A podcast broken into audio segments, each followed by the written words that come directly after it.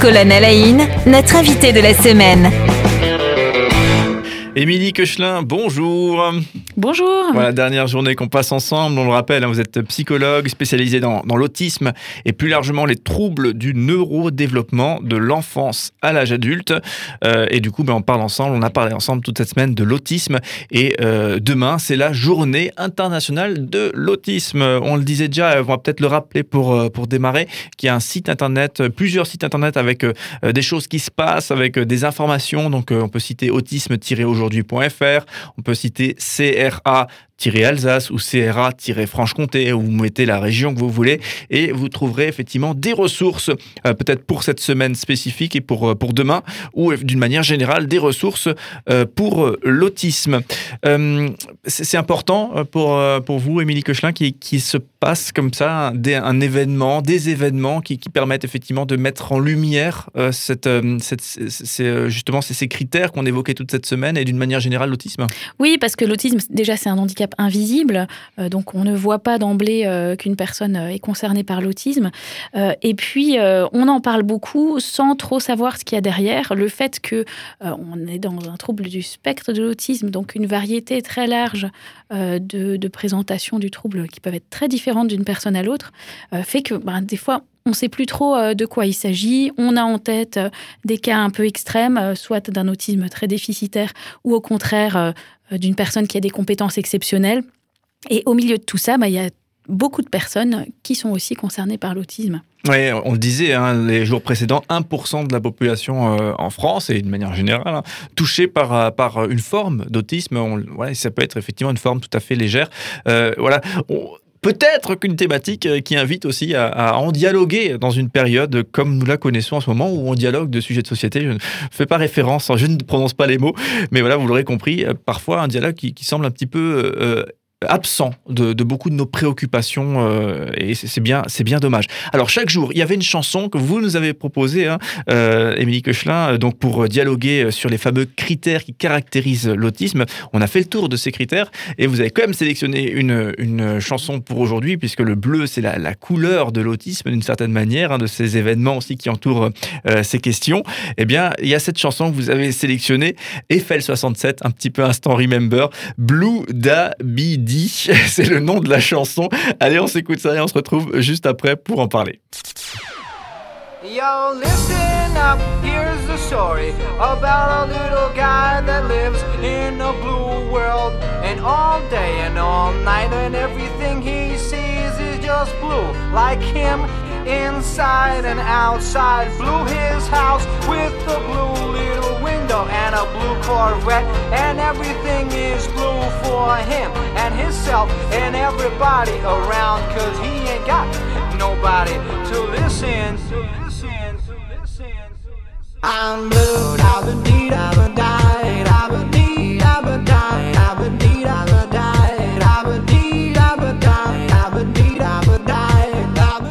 fait tout drôle hein, de, de réentendre Eiffel 67, Blue Dabidi, le fameux titre qu'on a écouté un instant. Effectivement, la couleur bleue est tout particulièrement mise à l'honneur. Et euh, elle est petite confession, je, garde bien au chaud et on terminera nos échanges aujourd'hui en écoutant l'intégralité de, cette chanson. Le, bleu, couleur de l'autisme, euh, euh, pourquoi? Est-ce qu'il y a une, raison? Oui, très bonne question. Alors c'est vrai qu'on peut se demander pourquoi le bleu. déjà, bon, c'est euh, une couleur euh, qui fait souvent plutôt référence aux garçons qu'aux filles hein, dans euh, euh, l'imaginaire hein, le, hein. bleu pour les garçons, le rose pour les filles. Et il faut savoir qu'il y a effectivement plus de garçons touchés que les filles euh, dans l'autisme. C'est ce qui a conduit au départ les, recherches euh, génétiques pour chercher l'explication de, de, l'autisme. Aujourd'hui, on revient un petit peu dessus. on a l'impression que les filles en fait sont sous-diagnostiquées, sont sous-repérées, que le trouble s'exprime un petit peu différemment chez elles et que donc nos, nos critères diagnostiques et nos outils euh, surtout qui, reprennent euh, les critères de manière très précise, que nos outils diagnostiques ont été construits un petit peu pour un autisme masculin, alors que euh, les filles sont peut-être plus touchées qu'on ne le croit. Alors, et justement, euh, quand on apprend, parce que c'est votre métier hein, finalement, et que vous êtes face à une personne euh, qui euh, peut-être n'avait pas été détectée à l'enfance, a grandi, c'était un trouble autistique léger, et effectivement, vous détectez en tant que professionnel que, cette personne est autiste. Ça s'annonce comme ça Comment réagissent les gens à, qui on dit ça On pose ce diagnostic-là? Alors, c'est vrai que ça peut être compliqué quand on a évolué dans un contexte ordinaire parce qu'on a su faire face et qu'on a eu des ressources qui ont permis de compenser euh, les difficultés de socialisation, d'interaction sociale.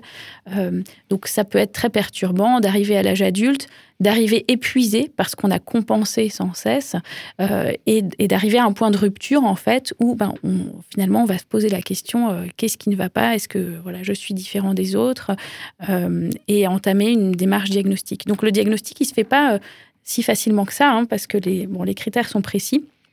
Et euh, il se fait vraiment euh, en équipe pluridisciplinaire, même si on a des outils déjà de dépistage qui permettent de détecter.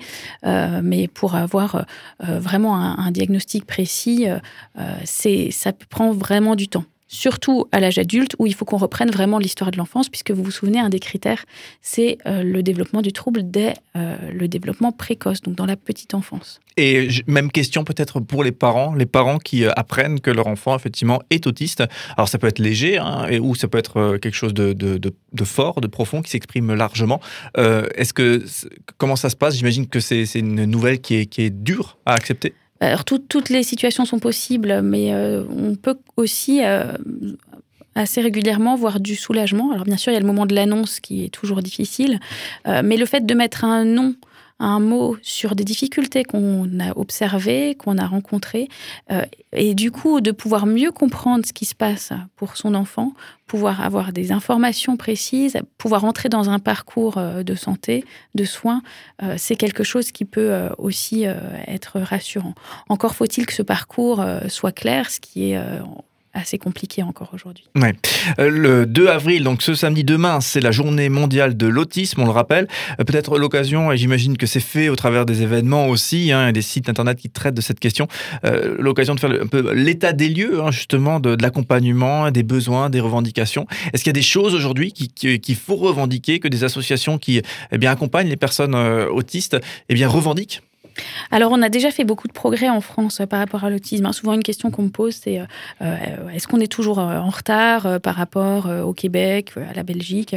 On a fait beaucoup de progrès. On a des plans autisme qui se succèdent depuis des dizaines d'années. donc, il y a beaucoup de choses qui se font, mais ce n'est pas encore suffisant. Et puis, parfois, ce sont des dispositifs qu'on ajoute, qui s'ajoutent les uns aux autres avec des briques qui ne euh, sont pas forcément toujours bien coordonnées. Et donc, les patients, les familles se trouvent quand même euh, en difficulté pour se retrouver dans, dans, l'offre de soins qui est possible. Est-ce que, justement, lorsqu'on est atteint de d'un trouble autistique, alors qu'il soit léger, qu'il soit, qu'il soit fort, euh, est-ce que justement on doit consulter toute sa vie? Comment ça se passe? Il euh, y, a, des besoins qui vont euh, toujours être présents. Et c'est vrai qu'on parle de, régulièrement euh, de faire des interventions à court terme, alors avec des objectifs qu'on cible. Et une fois que l'objectif est complété, l'intervention, l'accompagnement s'arrête. c'est à mon avis utopique. Donc on, on peut avoir des objectifs ciblés, atteignables, vers lesquels on va, mais on va toujours avoir d'autres euh, besoins pour, euh, pour des personnes euh, qui sont concernées par l'autisme. pourquoi? Parce qu'en fait, euh, c'est pas simplement un trouble, c'est une, condition, c'est une façon d'être au monde qui est différente, qui va rester différente. On soigne pas, on soigne l'autisme, mais on ne le guérit pas. Et le but n'est pas de changer les personnes, de changer leur fonctionnement, mais de les aider à s'adapter au mieux à la société dans laquelle on vit. Et puis, ben, un autre but, c'est aussi euh, de travailler sur cette société-là. C'est ce qu'on fait aussi aujourd'hui en sensibilisant le, public à l'autisme pour que euh, chacun puisse aussi s'adapter au mieux aux personnes euh, autistes qu'elle pourrait rencontrer. c'est vrai qu'on a l'impression qu'il y a souvent un petit peu ce, fossé, hein, cette barrière entre euh, le handicap et effectivement la société euh, dans laquelle on, évolue. J'ai tendance à, vous, je ne sais pas si c'est personnel comme question, mais donc on le rappelle, hein, Émilie Quechin, vous êtes psychologue spécialisé dans l'autisme et plus largement les troubles du neurodéveloppement. Comment est-ce que vous vous êtes dit, tiens, ma, carrière, mon métier, je, vais, le, je vais le, bâtir et, travailler tout particulièrement avec des personnes autistes? Comment ça vous est venu, cette envie finalement? Je sais pas si on peut vous, poser la question. C'est venu petit à petit, en, déjà en découvrant au cours de mes études euh, l'autisme. Et en fait, euh, comme dans beaucoup d'autres euh, domaines de l'humain, quand on commence à s'intéresser à un sujet, on voit qu'il y a toujours d'autres choses derrière. On voit qu'on arrive tout le temps à en apprendre davantage. nos connaissances sont jamais exhaustives. et pouvoir aller plus loin pour être euh, plus précis, pour être euh, plus proche de, l'accompagnement euh, des personnes concernées. voilà, c'est une évolution constante, ce qui fait que quand on commence, en fait, on, continue.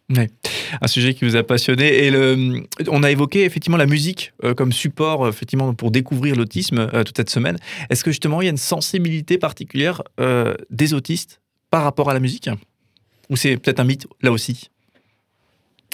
Alors, je n'en ai pas particulièrement entendu parler. Euh, euh, il peut y avoir, ben, on, a, on a évoqué hein, des intérêts euh, spécifiques et il pourrait y en avoir pour la musique.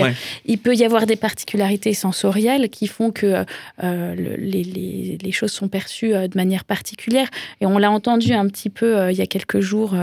notamment dans le morceau de Philippe Glass, hein, on entend parfois ces rythmiques avec euh, des motifs euh, à trois pour deux où euh, les choses s'enchevêtrent et font apparaître d'autres motifs.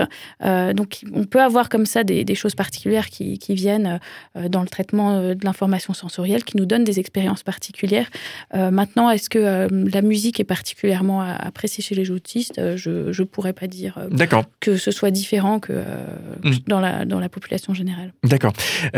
du coup, on l'a cité, on a cité des exemples toute cette semaine de tout ce qui se passe Hein, euh, à l'occasion effectivement euh, de cet événement qui a lieu euh, demain, journée internationale de l'autisme. Donc il y a des, sites avec des infos, c'est pas exhaustif ce que je vais vous dire, mais il y a autisme-aujourd'hui.fr. Vous avez également le site CRA-Alsace ou CRA-Franche-Comté. Vous y mettez la région que vous voulez et vous avez des informations justement sur cette semaine de, l'autisme et aussi sur l'autisme d'une manière générale. Surtout n'hésitez pas à approfondir hein, ces sujets qui vraiment méritent qu'on s'y intéresse. Euh, euh, qu'on s'y intéresse plus en tout cas, euh, une exposition qui démarre aujourd'hui à, la médiathèque protestante de Strasbourg, également justement sur cette thématique-là. Oui, il y a une exposition qui a lieu tout le mois euh, d'avril. Alors c'est vrai que nous, en France, on a la journée euh, mondiale de l'autisme, mais il y a d'autres pays qui font euh, une semaine, voire un mois de l'autisme. Et donc on peut saluer effectivement l'initiative de, cette exposition qui aura lieu tout le mois d'avril à la médiathèque protestante. Voilà, donc n'hésitez pas à y faire un petit tour. Vous êtes quai Saint-Thomas à Strasbourg, hyper centre de, Strasbourg pour le coup. Émilie Cochelin, merci beaucoup en tout cas d'avoir été avec nous toute cette semaine. Hein. On a vraiment pu, bien, j'ai tendance à dire, approfondir dire, découvrir. C'est vrai qu'on sent que c'est des sujets où, notamment si on prenait des, des, des, des, exemples ou des, choses très concrètes, on arriverait à, parler, à dialoguer très longuement hein, sur effectivement ce que vous vivez vous au quotidien. Et, merci en tout cas de nous avoir fait partager un, petit peu de, de, cela, et nous avoir un petit peu eh bien, sensibilisé à, l'autisme et à mieux le, mieux le comprendre. Et au, plaisir de vous revoir bientôt, j'imagine. Oui, et pensez bien euh, demain à vous habiller en bleu, euh, à faire vos petits cœurs bleus euh, pour, pour parler de l'autisme. Et puis maintenant, euh, que vous avez suivi toute la semaine, euh, vous saurez répondre euh, à toutes les questions. C'est ça. Et du coup, donc s'habiller en bleu, le cœur bleu, la photo, bien sûr, à, mettre avec tout ça sur les réseaux sociaux. Il y a même des hashtags hein, pour ceux qui sont qui aiment bien mettre des hashtags. On peut mettre des hashtags spécifiques sur ces photos justement pour eh bien booster la communication de cette journée. Oui, alors c'est l'initiative de l'association Autisme aujourd'hui, qui est très active pour sensibiliser à l'autisme dans la région de Strasbourg. Donc il y a le hashtag Challenge Autisme ou Autisme aujourd'hui à la bonne heure. Merci beaucoup en tout cas et au plaisir de, vous recroiser et à bientôt. Au revoir.